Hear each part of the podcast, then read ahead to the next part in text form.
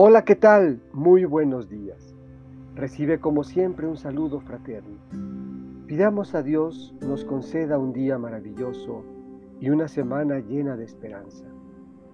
Hoy, lunes 17 de octubre, escucharemos nuevamente al evangelista Lucas, los versículos 13 a 21 del capítulo 12. Del Evangelio según San Lucas. En aquel tiempo, Hallándose Jesús en medio de una multitud, un hombre le dijo, Maestro, dile a mi hermano que comparta conmigo la herencia. Pero Jesús le contestó, Amigo, ¿quién me ha puesto como juez en la distribución de herencias? Y dirigiéndose a la multitud, dijo, Eviten toda clase de avaricia, porque la vida del hombre no depende de la abundancia de los bienes que posea.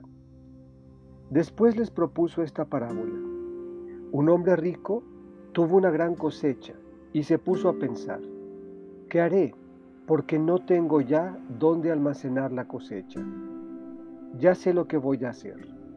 Derribaré mis graneros y construiré otros más grandes para guardar ahí mi cosecha y todo lo que tengo. Entonces podré decirme, ya tienes bienes acumulados para muchos años descansa, come, bebe y date a la buena vida. Pero Dios le dijo, insensato, esta misma noche vas a morir. ¿Para quién serán todos tus bienes? Lo mismo le pasa al que amontona riquezas para sí mismo y no se hace rico de lo que vale ante Dios. Esta es palabra del Señor. Meditemos. Eviten toda clase de avaricia.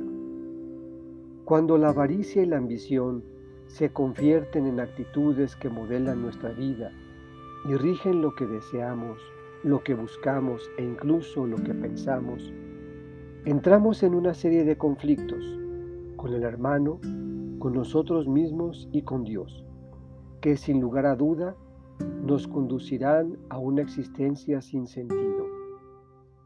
Esto le pasa a quienes amontonan riquezas para sí mismos y no se hacen ricos de lo que vale ante Dios.